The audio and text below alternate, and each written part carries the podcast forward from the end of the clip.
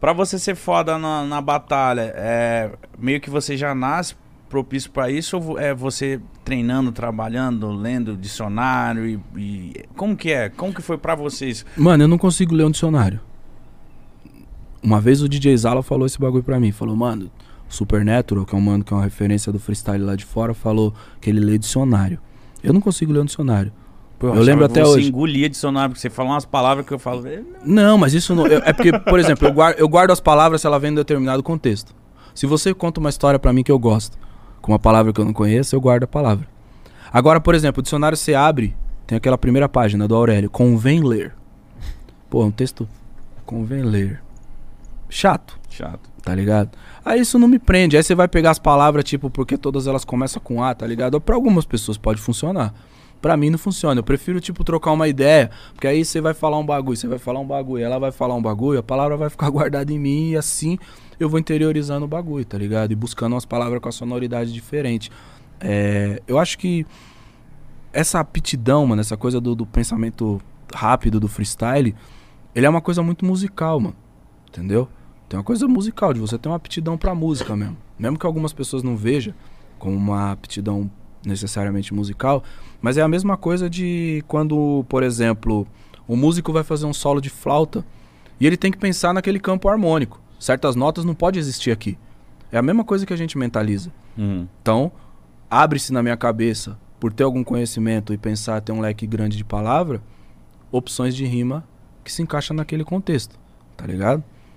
Então, tipo, porque eu fico imaginando as, as táticas. Já, já vi vários MCs aqui de batalha e eu sempre fiz essas perguntas de tipo, qual que era o método? O que, que- porque, porra, você ficou muito foda na MC, né? Então, tipo, qual que era a sua tática? Tipo, você antes ali da batalha, você já, tipo, mano, sei lá, ele é. Muito ele feio. é, ele, é, ele é gordinho, eu vou, eu vou Assim. zoar isso, eu vou falar aquilo. Ah, ele na última batalha. Você estudava? Você, o... Como Mano, que era? Estudar não, porque eu tenho uma zica que é o seguinte, tudo que eu mentalizo antes eu esqueço na hora do freestyle.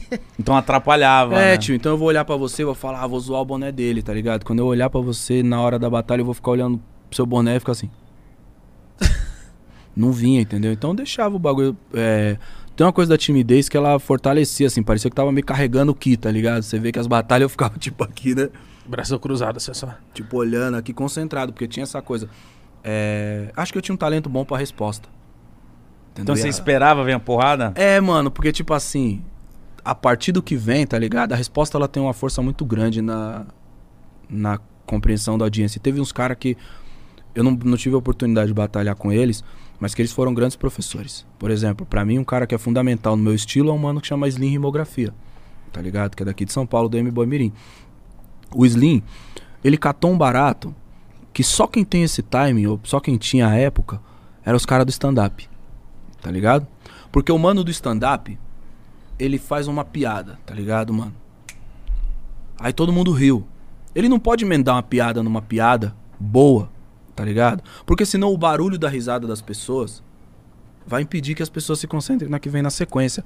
Então ele tem o tempo de fazer a piada, tem o barulho, tem quando o volume tá diminuindo e aí ele manda outra. Tá ligado? O Slim, pelo menos foi o primeiro cara que eu vi fazer isso numa sequência assim contínua, tá ligado? Que ele conseguiu organizar isso dentro do tempo musical, mano. Sacou? A batida tava correndo, ele tava rimando e ele conseguia diminuir a quantidade de palavra que ele usava e nós tínhamos uma competição entre nós que o barato era falar o máximo de palavra que desse. Nós queríamos enfiar palavras. E o Slim, ele tirava umas palavras. Tá ligado, mano? Eu comecei a, tipo, estudar. Eu falo isso porque eu estudei, mano, mó tempão Caralho. tá ligado? Ele tirava umas palavras pra sobrar algum tempo, tá ligado? Não sei nem se ele fazia isso conscientemente, tá ligado? Mas ele tirava essa janelinha de tempo que ficava entre o fim de uma frase e o começo de outra, era o tempo do barulho da plateia. Quando o volume tava baixando, ele mandava outra rima. O volume levantava de novo. E aí a gente entende que, tipo, 45 segundos, que era o tempo das batalhas na nossa época, é o tempo exato de oito rimas fazendo isso.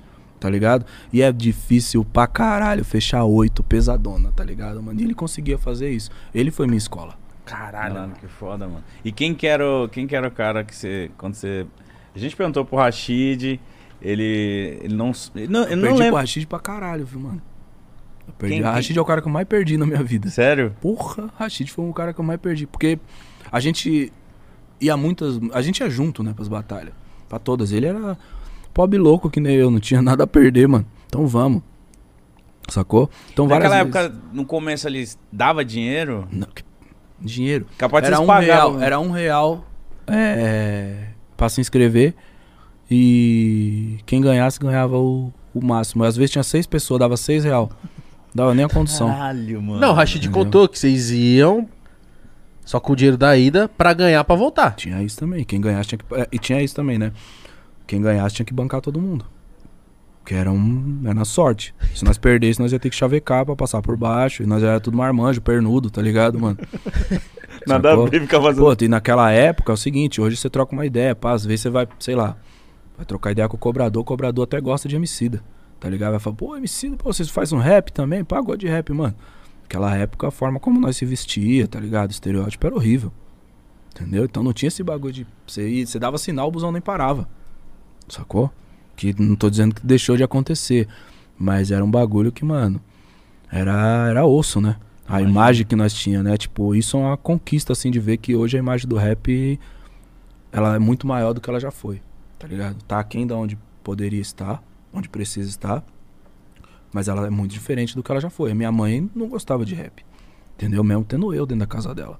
Eu não compreendia a importância do bagulho, não compreendia o que nós tava falando. Pra, pra ela, nós tava fazendo música de bandido, sacou? Mesmo nós, com a música que nós faz Sim. por causa do estereótipo. Então essa é a força do estereótipo até mesmo dentro da nossa casa. E eu compreendo o bagulho da minha mãe, demorei. Hoje eu compreendo, na época eu não compreendia não. Porque minha mãe e meu pai também era DJ, tá ligado, mano? E ela viu tipo um cara se entregar pra música e com uma dedicação questionável e aí ele não conseguiu o que ele almejava, se frustrou, foi pro alcoolismo e acabou falecendo, tá ligado? Então eu entendo que ela também tinha um receio gigante de ver a história se repetir dentro da casa dela. Então todas as barreiras que ela podia criar pra nós, entre nós e a música, ela criou. Tá ligado? Só que chegou um momento que ela viu que, mano, não adianta, tio. É isso. Aí ela largou de mão, tá ligado? E foi o que foi. Mas você falava pra ela que você ia pras batalhas, ela ficava triste. eu- O que, que ela achava disso? Mano, a primeira vez que minha mãe ouviu o bagulho da rinha foi porque um camarada meu falou: sexta-feira vai ter a rinha. Minha mãe entrou no Você quarto. tá com galo? Então, foi essa fita. Foi essa fita. Minha ah, mãe, sério? minha mãe entrou em, em choque. Ela falou: Leandro, envolvido com briga de galo na minha casa não vai dar, não.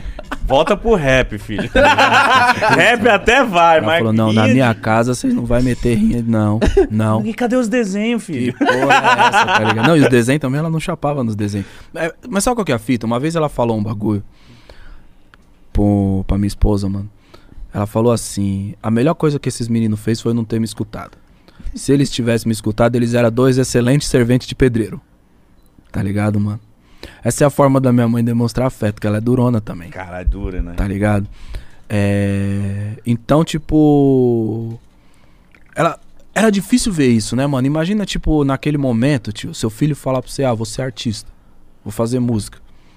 Hoje tem rede social, tem uma pá de bagulho, a fulano viralizou com não sei o que, conseguiu viver do barato, faz uns recebidos, não sei o que. Hoje, de alguma forma, por mais que ainda seja escasso, é um espaço reduzido, você consegue ver algumas pessoas vivendo Sim. de uma coisa que não é necessariamente o que se entende como trabalho formal.